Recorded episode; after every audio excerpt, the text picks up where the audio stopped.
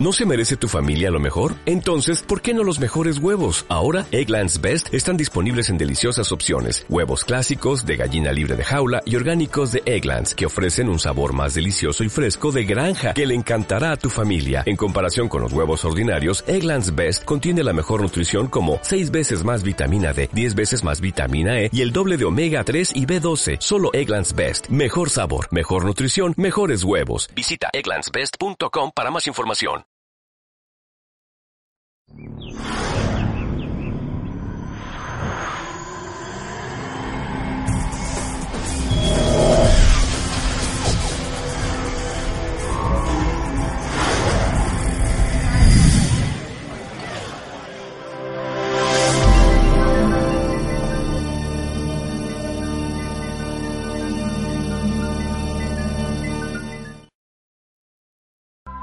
El mundo que conocemos está sufriendo grandes cambios. La tecnología y la ciencia están transformando nuestras vidas con gran rapidez y a veces el ritmo del cambio puede desorientarnos. Las innovaciones utilizadas con sensatez pueden abrirle la puerta a una era de extraordinarias oportunidades. Semejante revolución alimenta la creatividad de hombres y de mujeres por todo el globo terráqueo. Estos visionarios inventan e implementan soluciones nuevas. Abra usted los ojos y prepárese para un sorprendente viaje hasta el 2050. Prepárese para soñar el futuro.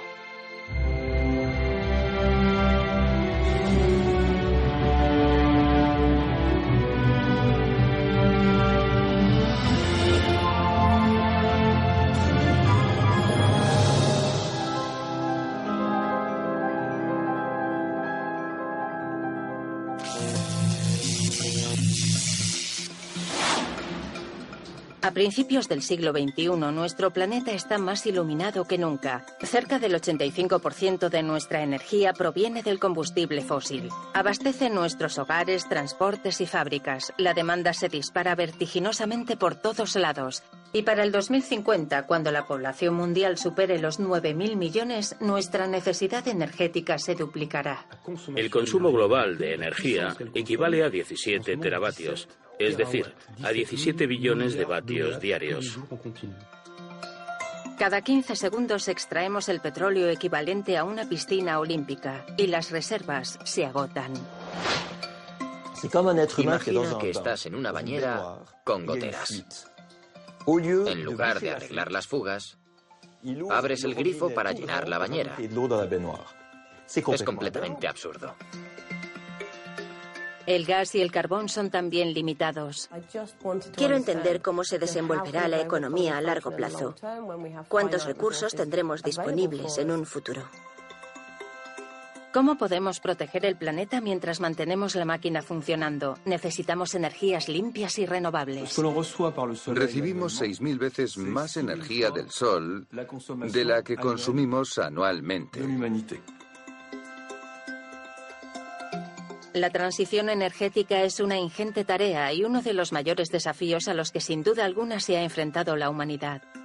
Creo que tenemos razones para ser optimistas. La solución total está en nuestras manos. Dominar la energía. Este asunto se ha tratado en incontables películas durante años y se han considerado todas las opciones, incluso las más descabelladas.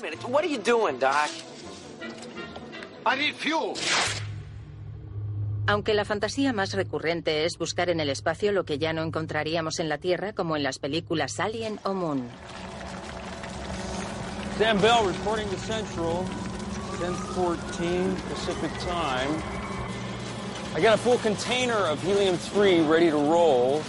By the time this message reaches you, it should be in transit. Otherwise, everything running smoothly. Um... Disparatados proyectos se están considerando para poder aprovechar la enorme riqueza mineral que proviene de los asteroides. Con el fin de extraer platino, titanio e incluso oro, la compañía Deep Space Industries en California ha soñado con estaciones mineras y con la forma de remolcar asteroides dentro de la órbita de la Tierra, con la intención de explotar sus recursos minerales.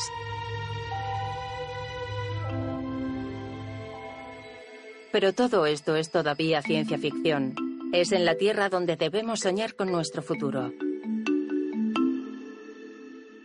La clave para poder potenciar los sistemas de conversión está en concentrar la fuerza del Sol.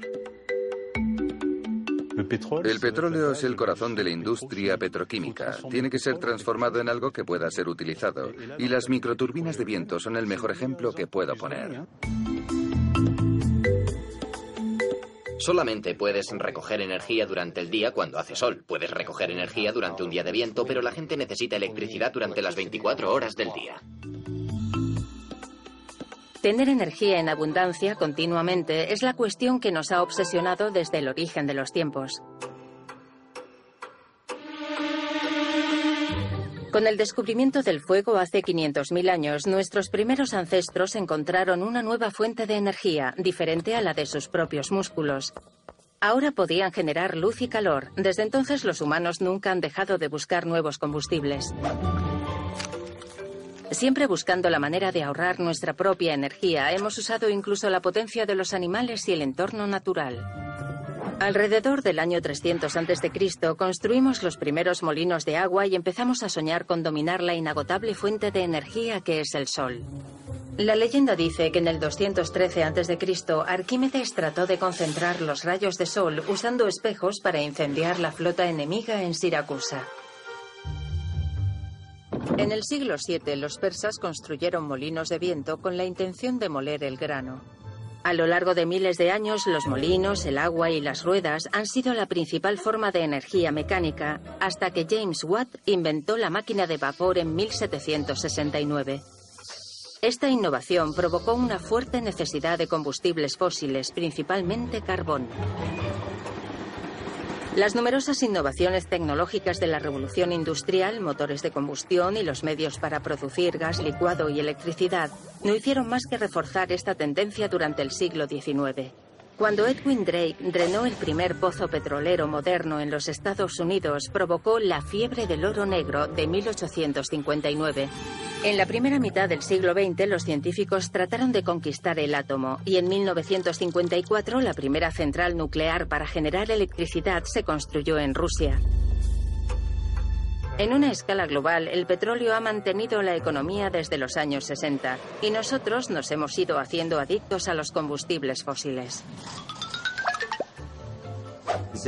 Realmente tenemos todos los síntomas de una adicción a las drogas. Son productos peligrosos, van encareciéndose más y más, cada vez somos más dependientes de ellos y somos capaces de hacer cualquier cosa para obtenerlos. Una vez entendido esto, está claro que necesitamos encontrar sustitutos y someternos a terapia. Aquí es donde mi experiencia como psiquiatra resulta muy útil. Ya no se trata de atender a pacientes de uno en uno, sino de encontrar una solución para la totalidad de la sociedad. Para curarnos tal vez exista un remedio milagroso, la fusión nuclear. Uno de los más grandes desafíos de la historia ha sido lograr la fusión nuclear un proceso que podemos usar para salvar el planeta. Soy Steve Cowley y tengo 55 años.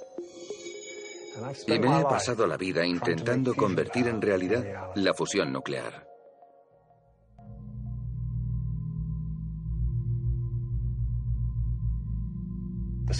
Las estrellas son una fuente de energía.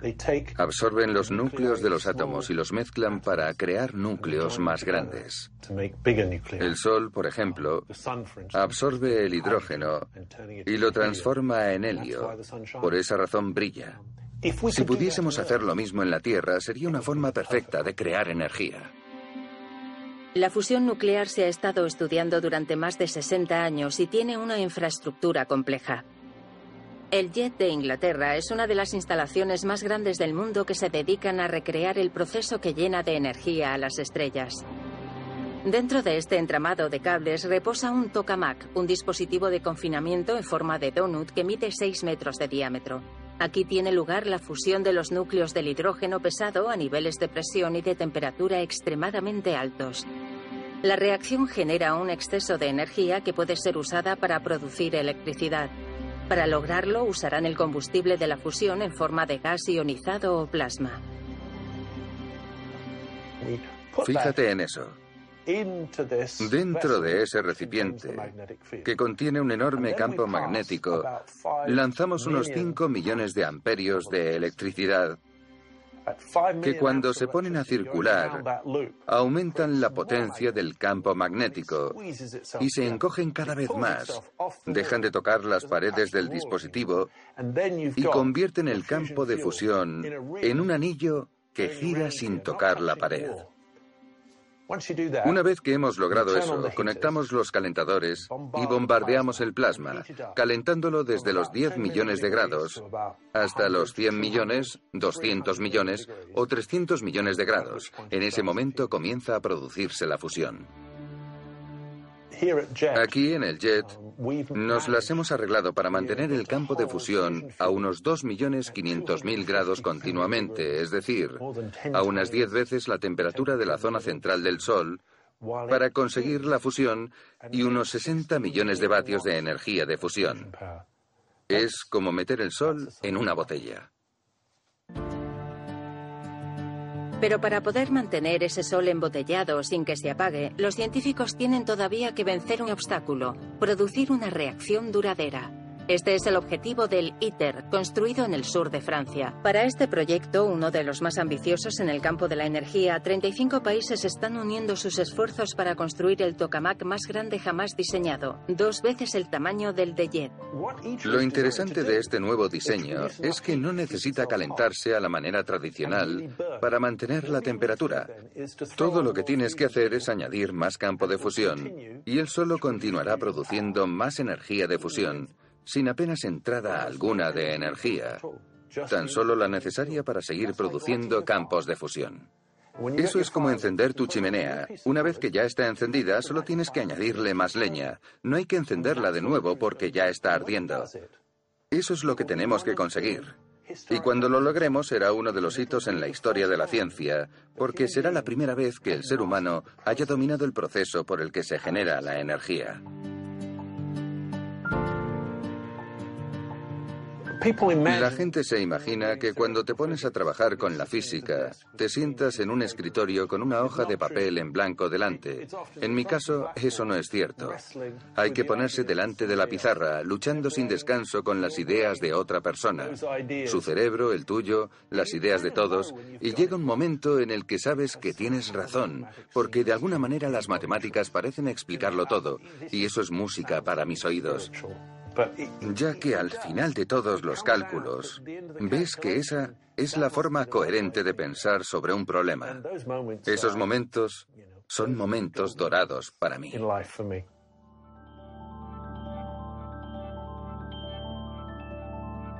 La fusión tiene todas las ventajas de una fuente de energía.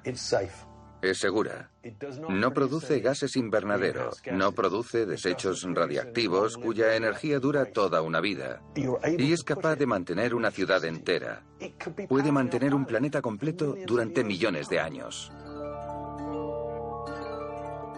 Quizá este sueño se realice hacia finales de siglo, pero mientras tanto hay numerosas formas de aprovechar la energía ilimitada de nuestro Sol.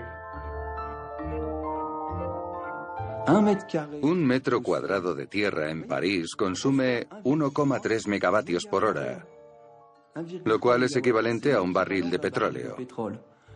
La mayoría de la gente ignora ese dato. Ahora necesitamos tener en cuenta lo que no conocíamos sobre la energía. Sin explotar hasta hace poco, la energía solar está en auge. Bienvenido a la era de las gigantescas centrales de energía solar.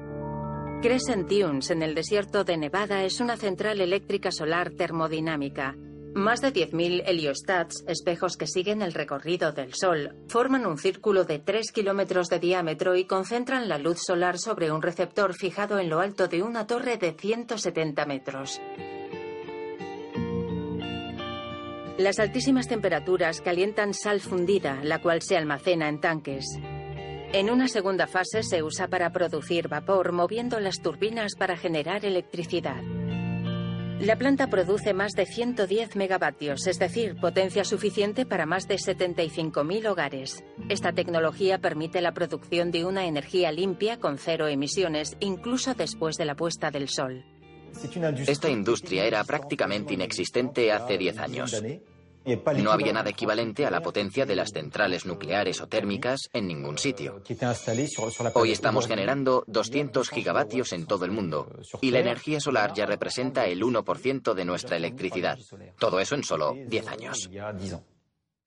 Para expandirse, la energía solar requiere espacio. ¿Cómo podemos instalarla en el centro de las ciudades tan cerca como sea posible de los consumidores con el fin de minimizar la pérdida de energía?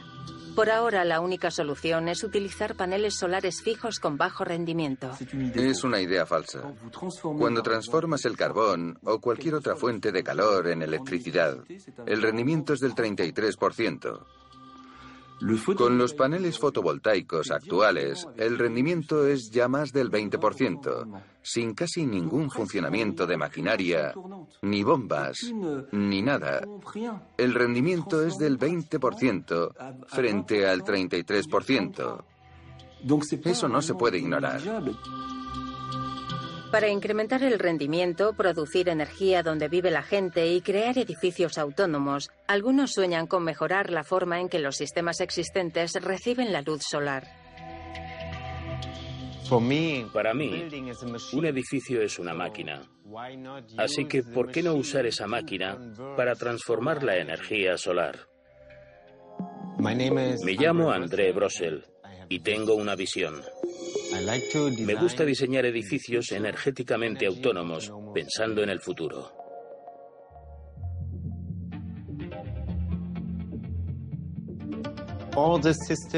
En una estación solar, por ejemplo, todos los sistemas pueden desplegarse. Los sistemas de seguimiento necesitan, como su nombre indica, seguir al Sol para obtener el punto focal de la superficie en la que los rayos necesitan converger. Y este movimiento que se produce durante todo el día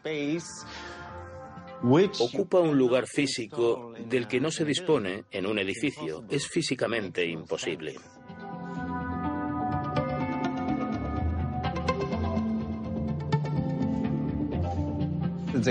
La clave para tener un sistema de conversión solar más eficiente está en concentrar la energía del Sol. Usando las propiedades ópticas de una esfera transparente llena de agua, André Brossel ha inventado un singular generador de energía solar combinando eficiencia y estética, llamado Row Lemon. La idea es sencilla. La esfera funciona como una lupa, concentrando la luz solar hacia las células fotovoltaicas en el punto central. Este ingenioso sistema puede producir tanta o más energía como un panel solar tradicional, utilizando cuatro veces menos espacio.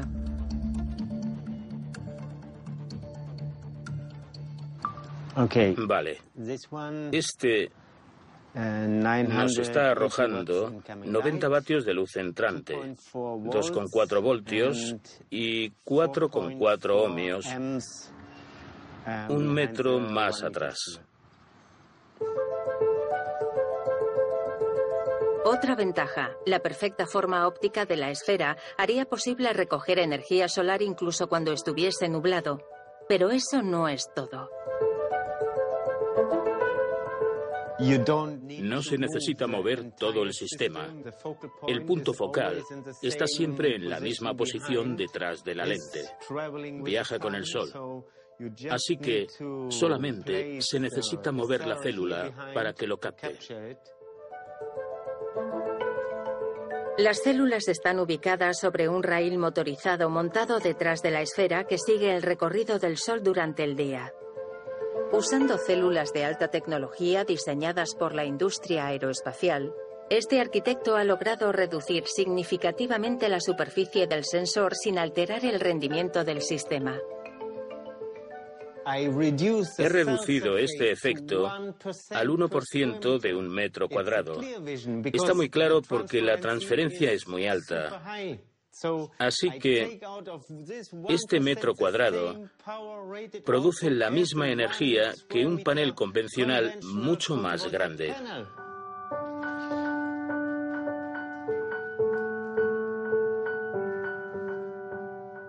Las esferas se pueden obtener en distintos tamaños. En última instancia, la idea es integrarlos en paneles acristalados para construir las fachadas de los edificios del mañana. Imagínate un rascacielos con cientos de metros cuadrados de fachada y solo 100 metros de techo, de manera que si instalas un panel convencional ahí, no vas a llegar a cubrir ni el 20% del consumo del edificio, mientras que si cubres toda la fachada con esferas, puedes suministrarle energía a todo el edificio.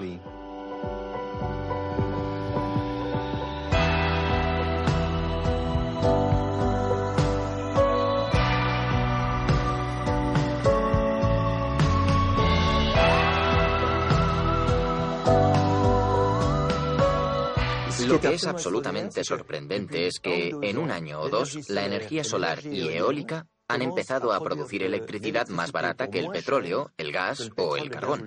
Y eso no es una revolución. Simplemente quiere decir que la mayoría de las investigaciones de hoy en día se hacen sobre energías renovables y no sobre combustibles fósiles.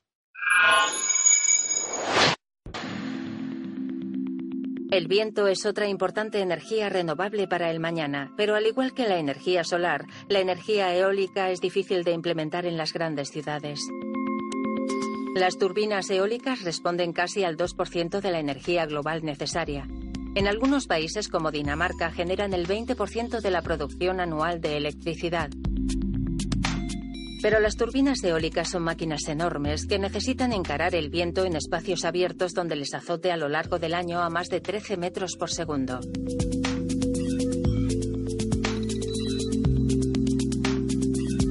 ¿Cómo podemos implantar la energía eólica en todo el mundo? El día de mañana, dos de cada tres personas vivirán en ciudades colosales tales como Hong Kong. Todas las ciudades tienen algo en común. Están construidas para proteger a la gente de los elementos, lluvia, tormentas, vientos, etc. Las turbinas que necesitan vientos de 13 metros por segundo no tienen sentido allí. Mi nombre es Lucien, tengo 58 años. Y estoy intentando encontrar energías alternativas que todavía sean relevantes dentro de 50 años.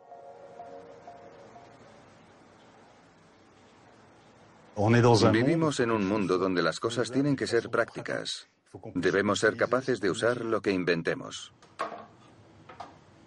Cualquier científico con amor propio tiene que ser capaz de luchar contra el calentamiento global. Tiene la obligación de hacerlo. Ofrecer soluciones no significa necesariamente pasar años y años investigando. Se trata solo de simplificar los sistemas existentes. Para implantar la energía eólica en las ciudades, Lucien ha diseñado un sistema similar a las turbinas eólicas. Tienen 26 centímetros de diámetro, son modulares y pueden funcionar con vientos tan flojos como de un metro por segundo. Lo mejor es que solo tienes que conectarlas entre ellas. Cada turbina es de 26 centímetros de superficie, así que si usas 10 de ellas, al final tienes una hilera de 2,6 metros de turbinas interconectadas. Trabajando como una sola, estamos consiguiendo cubrir grandes superficies con dispositivos muy pequeños, produciendo enormes cantidades de energía.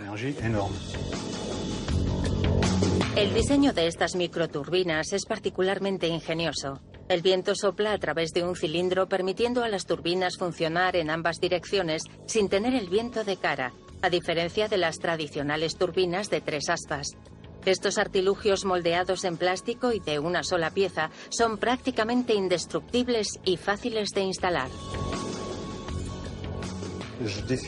Yo siempre describo mi sistema de una manera muy simple. Comparadas con las turbinas tradicionales, las nuestras cuestan la mitad y producen cinco veces más energía con velocidades de viento muy bajas. Duran mucho más. Pueden durar 50 años, mientras que las turbinas convencionales duran de 15 a 20 años. Y el coste de producción de un kilovatio hora es entre 25 y 50 veces más barato. Este concepto de turbinas de viento urbanas extremadamente rentables se ha extendido ya por 45 países. En Hong Kong hay 60 instalaciones a día de hoy. pero aún están lejos de poder cumplir con la enorme necesidad de energía de la ciudad, sencillamente por el espacio disponible que existe. La energía producida por una instalación es suficiente para alimentar una vivienda de dos plantas. Así que imagina 100 o 200 plantas. Hong Kong es interesante desde la perspectiva energética porque pienso que es la peor equivocación posible. No disponen de mucho espacio aquí, así que han conseguido apilar a 7 millones de personas en un área menor que París. Los edificios tienen de 100 a 150 metros de altura. El consumo energético es 5, 6, 7, 10 veces mayor que en ningún otro lugar del mundo. Es horrible.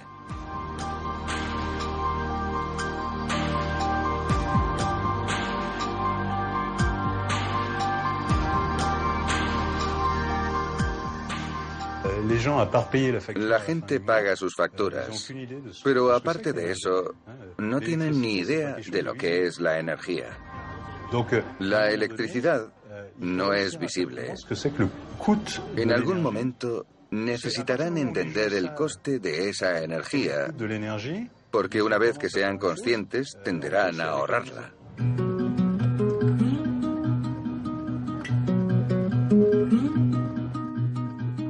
Si no se hace nada en los próximos años, ni nada cambia, todas las megaciudades se parecerán a Hong Kong.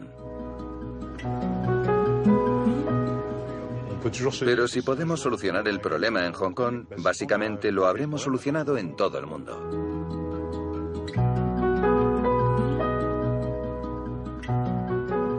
Algunos dicen que un drástico descenso en el precio del petróleo dañará gravemente el desarrollo de las energías renovables.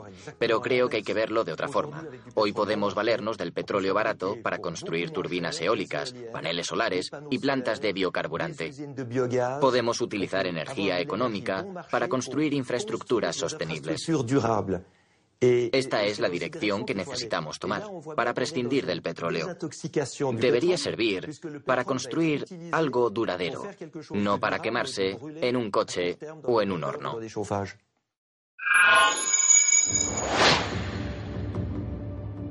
Durante más de un siglo, la electricidad que usamos a diario ha sido generada por centrales eléctricas usando combustibles fósiles, y también por centrales nucleares y plantas hidroeléctricas, así como por estaciones eólicas y granjas de paneles solares.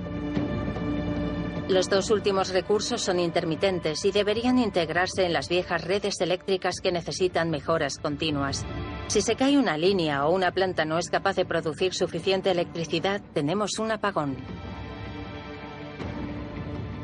La red actual ha sido construida y optimizada para cierto modo de producción.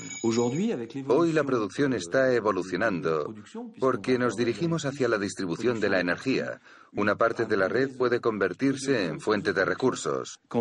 Una turbina maremotriz en la costa bretona puede suministrar electricidad a los residentes locales. La red está cambiando, pero no hay necesidad de ser pesimista.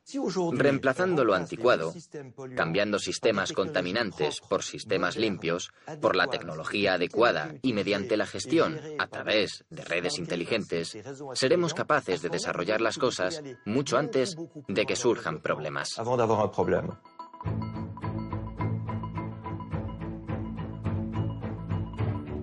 La idea de una red de distribución eléctrica inteligente o malla inteligente consiste en integrar novedosas tecnologías informáticas en cada parte de la red con la intención de optimizar la producción y distribución y ajustar los picos de demanda.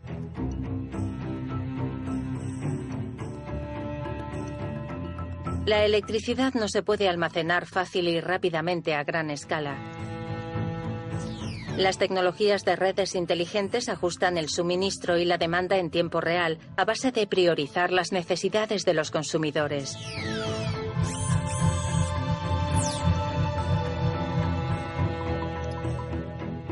Finalmente, los recursos de energías renovables, así como los sistemas de producción de energía a nivel de usuarios, están integrados en esas redes inteligentes. En los meses de verano, el exceso de potencia se reutiliza en la red principal o en las casas cercanas. Y a la inversa, cuando una casa no produce suficiente electricidad, recibe el excedente de energía solar de otras casas o de la red eléctrica. Esto es posible con el uso de contadores inteligentes, controlados remotamente y conectados a todos los dispositivos eléctricos de nuestra casa. Las baterías pueden almacenar o liberar electricidad dependiendo de la hora del día. Suministro y demanda están gestionados con precisión usando el principio de los vasos comunicantes. La intercomunicación de la energía será pronto una realidad. La red estará cada vez mejor ajustada con sistemas eléctricos más sensibles y autónomos que limitan el desperdicio de energía. Debemos abandonar la idea de que habrá una sola solución para cubrir todas nuestras necesidades de producción, eficiencia y almacenamiento. Habrá multitud de soluciones. Eso es lo que resulta inteligente e interesante. Cada país, cada compañía, incluso cada pueblo, será capaz de aplicar las técnicas que mejor se adapten a su clima, su economía, su nivel industrial y su mentalidad. Necesitamos mejorar los sistemas a todos los niveles. Al mismo tiempo, tenemos que mejorar la eficiencia energética de todo lo que nos rodea, empezando con el aislamiento de los hogares. Pero el mayor desafío se halla en el campo industrial. El 36% de la energía mundial es consumida por el sector industrial. La mitad de esa energía se consume para fabricar solo cinco materiales, acero, cemento, papel, plástico y aluminio. Si no podemos usar menos energía para manufacturarlos, entonces tendremos que conformarnos con menos. Podríamos usar un tercio menos de dichos materiales sin comprometer la solidez ni el funcionamiento de los edificios o de los vehículos. Pero necesitamos ir más allá. Durante los muchos años en los que hemos estado recopilando información, me he dado cuenta de que al final del proceso el gasto en electricidad era mayor que al principio. Así que necesitamos ir al principio de ese proceso y ver qué construimos y cómo lo hemos hecho para economizar materiales y para hacer que el sistema funcione a largo plazo, para devolver ese valor al mismo sistema. Las cosas serían muy diferentes entonces. Consumimos y acumulamos objetos sin cesar una y otra vez. Pero ¿cómo se han fabricado? ¿Con qué componentes? Cuando se pasan de moda o dejan de funcionar, simplemente los tiramos. Con la intención de ahorrar cada vez más energía, necesitamos inculcar el reciclaje sistemático y a gran escala. Las cifras hablan por sí mismas. La energía desperdiciada por tirar a la basura periódicos o latas de refrescos es equivalente a la productividad de 15 centrales eléctricas. Inversamente, la energía ahorrada reciclando acero es equivalente al suministro eléctrico anual de 18 millones de hogares. Si te fijas en la fabricación de nuevos aparatos, por ejemplo, no se hace tan eficientemente como se debería. Y ello incide en el sistema. De manera que repentinamente te encuentras sin opciones. Porque no puedes hacer frente a todo el gasto de energía a base de cientos y cientos de turbinas eólicas. Por eso es necesario que nos planteemos seriamente un cambio completo en el sistema. ¿Pero puede reciclarse todo?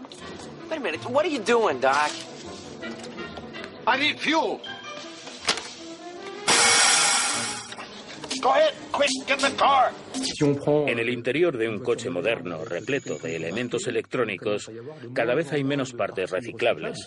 En la carrocería, las piezas de metal pueden reciclarse, pero hay un elevado número de piezas que no se pueden reciclar, sin mencionar los smartphones, los ordenadores o los televisores de pantalla plana. En Ámsterdam, una empresa con conciencia social ha decidido centrarse en algo que está en el centro de nuestra vida y sin lo que no podemos vivir, el smartphone. Están fabricando un modelo sostenible acertadamente llamado Fairphone, es decir, móvil justo. Empezamos a fabricar teléfonos porque sabemos que son un símbolo de nuestro sistema económico. Me llamo Tessa Berning y tengo 39 años. Creo firmemente que juntos podemos cambiar la manera en la que producimos nuestros teléfonos.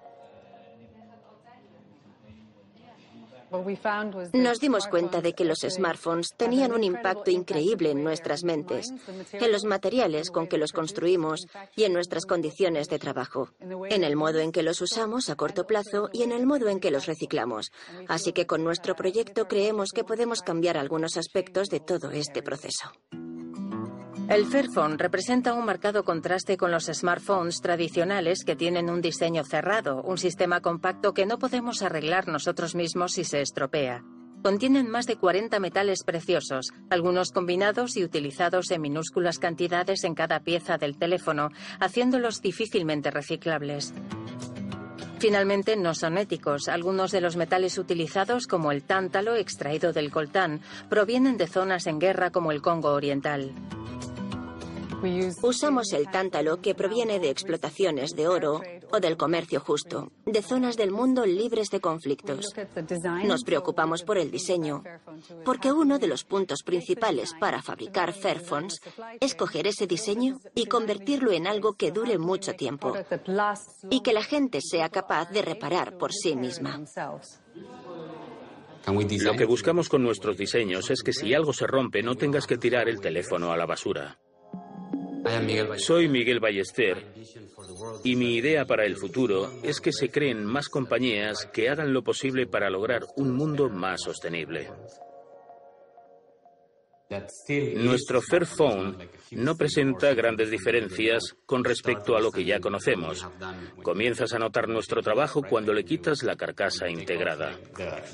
Cuando se la quitas con facilidad o con detalles como la batería reemplazable por uno mismo, cosa que antes era normal y ahora ha dejado de serlo, o con cosas como poder cambiar la pantalla tú mismo simplemente con los dedos que es algo igualmente importante. Puedes quitarla muy fácilmente, así que si se rompe piensas, genial, puedo comprar otra pantalla nueva y puedo cambiarla yo mismo, no hace falta dejar el teléfono olvidado en un cajón.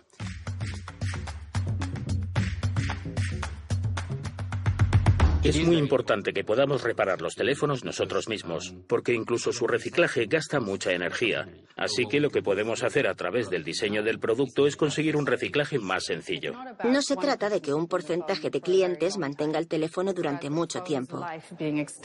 Se trata de que extiendan la vida del teléfono tanto como sea posible y que eso ocurra con el teléfono como un todo, que pase de mano en mano, o con las piezas del teléfono o con los materiales que contiene, y que todo esté diseñado de manera que su valor pueda ir más allá del comprador, que se pueda reciclar y volver al principio de todo el proceso.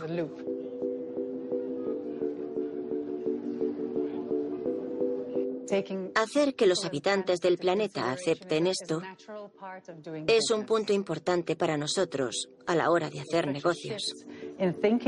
Pensando en un periodo muy corto de tiempo, creo que todo el mundo debería abandonar la idea de la competición para centrarse en la de la colaboración. Hay iniciativas por todas partes que están trabajando para construir un mundo más justo y que devore menos energía para el año 2050. Sin embargo, mientras tanto, los gases invernaderos siguen aumentando en la atmósfera, especialmente el dióxido de carbono, y no hay una forma sencilla para deshacerse de ellos. Creo que el problema central es la quema de combustibles sólidos.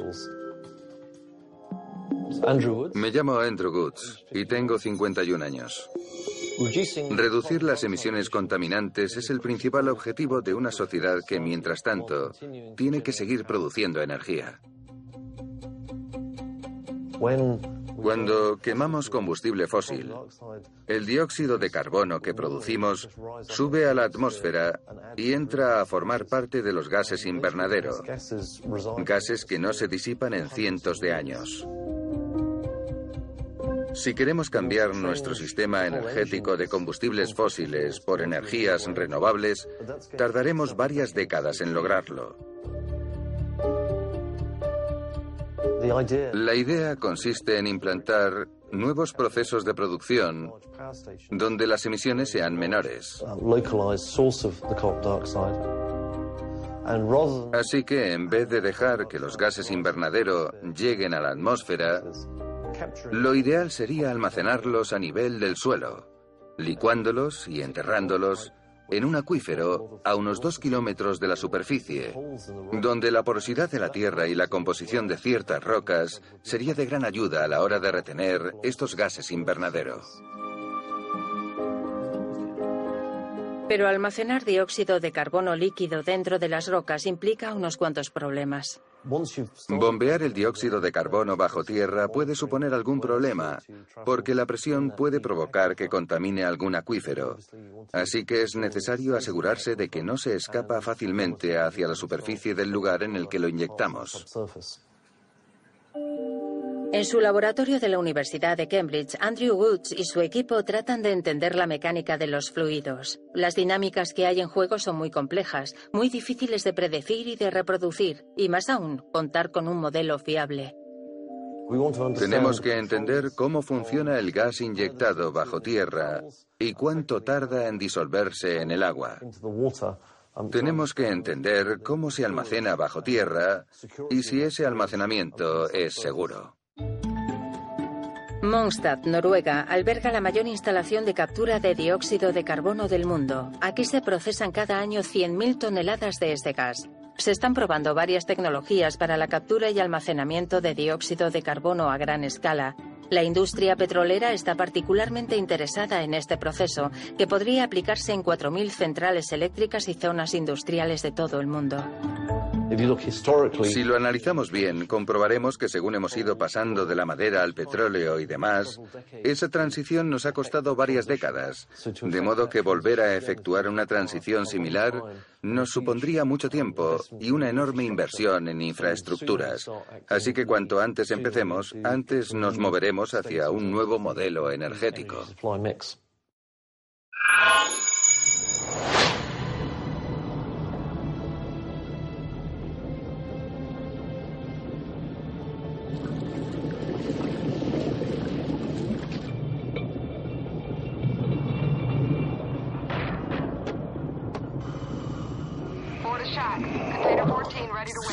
No hay ninguna necesidad de imaginarnos descendiendo al abismo para extraer hidrocarburos tal y como vemos en la ciencia ficción. El océano tiene mucho que ofrecer, los recursos de la energía azul en los que estamos empezando a reparar. El estudio de las algas pronto dará lugar a nuevos tipos de biocombustible. Centrales de energía undimotriz con formas innovadoras podrían aprovechar la energía de las mareas y las olas. Se están instalando turbinas submarinas gigantes para capturar la energía de las corrientes oceánicas, como aquí en Brest. El potencial es enorme.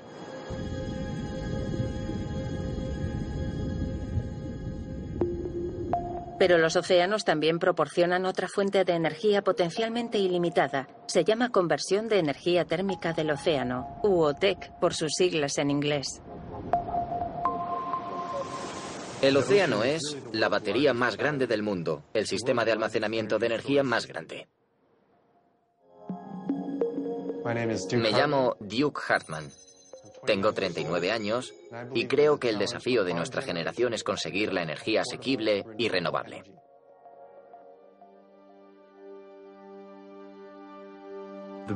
La mayor fuente de energía con la que contamos es el Sol, y el océano recoge toda esa energía en forma de calor, almacenando así una inmensa cantidad de energía por todo el mundo en sus capas superiores. Si logramos captar toda esa fuerza, podremos utilizarla 24 horas al día, 365 días al año, y ese aprovechamiento podrá ser algo que cambie las reglas del juego en cuanto a la independencia energética de las naciones interesadas, como Hawái. Como cualquier otra isla en el mundo, Hawái está extremadamente preocupada por los problemas relacionados con la energía y con el cambio climático. Perdidas en medio del Océano Pacífico, las islas hawaianas tienen como objetivo liberarse de los combustibles fósiles y convertirse en el primer estado norteamericano que alcance el 100% de energías renovables en el 2045. Ahora mismo, Hawái depende enteramente del combustible fósil para su suministro de energía. La meta de la OTEC es conseguir recursos locales renovables para el Estado desde el primer momento.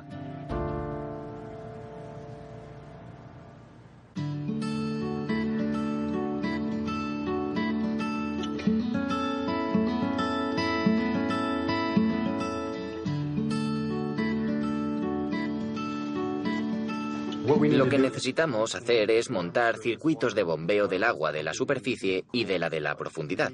Necesitamos las dos, es decir, agua caliente y agua fría para obtener la energía del mar. Cuando bombeamos, entra agua en la planta.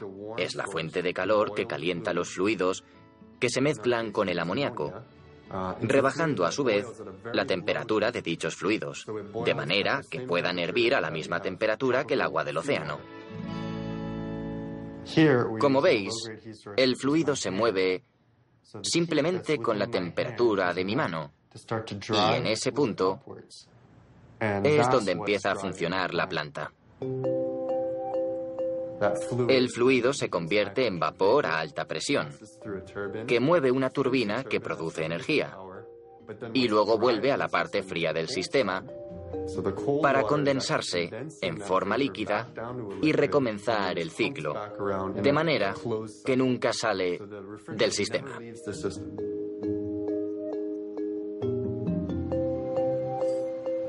Básicamente, montas todo el equipo en un primer momento y una vez que empiezas a bombear agua del mar, se genera un mapa de fuerza que puede mantener la planta en funcionamiento y suministrar energía a la red.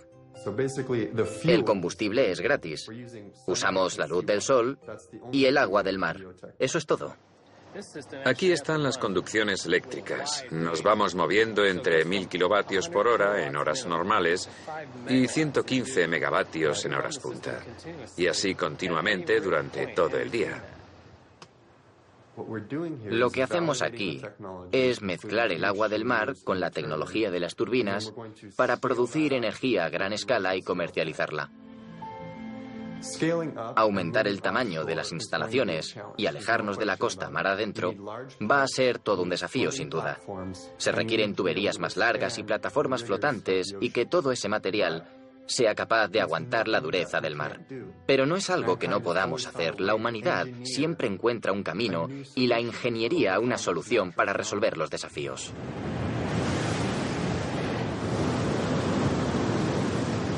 Sabemos que podemos producir cuatro veces el equivalente a la demanda energética del mundo entero. Así que, aunque la población se triplicase, aún podríamos seguir manteniendo el suministro. Las zonas favorables para la OTEC cubren más de 120 millones de kilómetros cuadrados, una tercera parte de la superficie oceánica del mundo.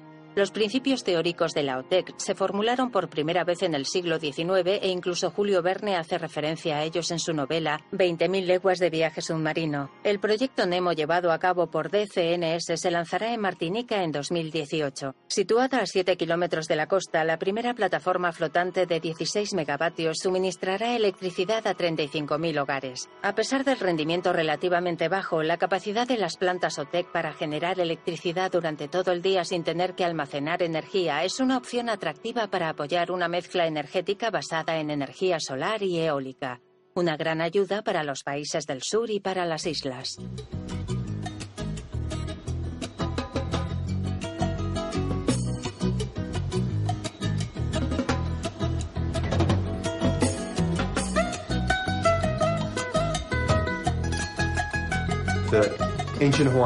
Tenemos que cuidar del planeta individualmente y como grupo. Y en este momento estamos intentando darle continuidad a esa idea.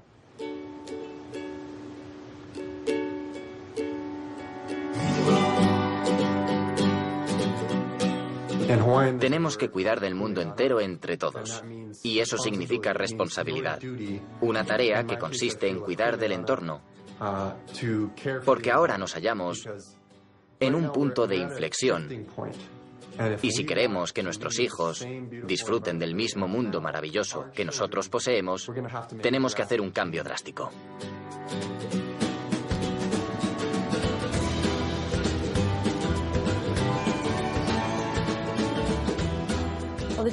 Uno de los desafíos que tenemos que afrontar es intentar cambiar los sistemas de producción de energía que tenemos hoy, porque ya resulta necesario hacerlo de manera sistemática. Tenemos todos los ingredientes para producir grandes cantidades de energía al tiempo que preservamos el planeta. Fundamentalmente, cambiar el mundo y hacer un mejor uso de la energía es posible. Es un gran momento para los pioneros, para los exploradores, inventores e innovadores, para llegar a nuevas y extraordinarias soluciones, pero tenemos que dejarles trabajar y animarles en lugar de decir, esto no es correcto, no funcionará, ¿por qué debemos cambiar lo que tenemos ahora? Lo que tenemos ahora no es suficiente. Parecía serlo, pero ya no lo es. Debemos alentar el cambio.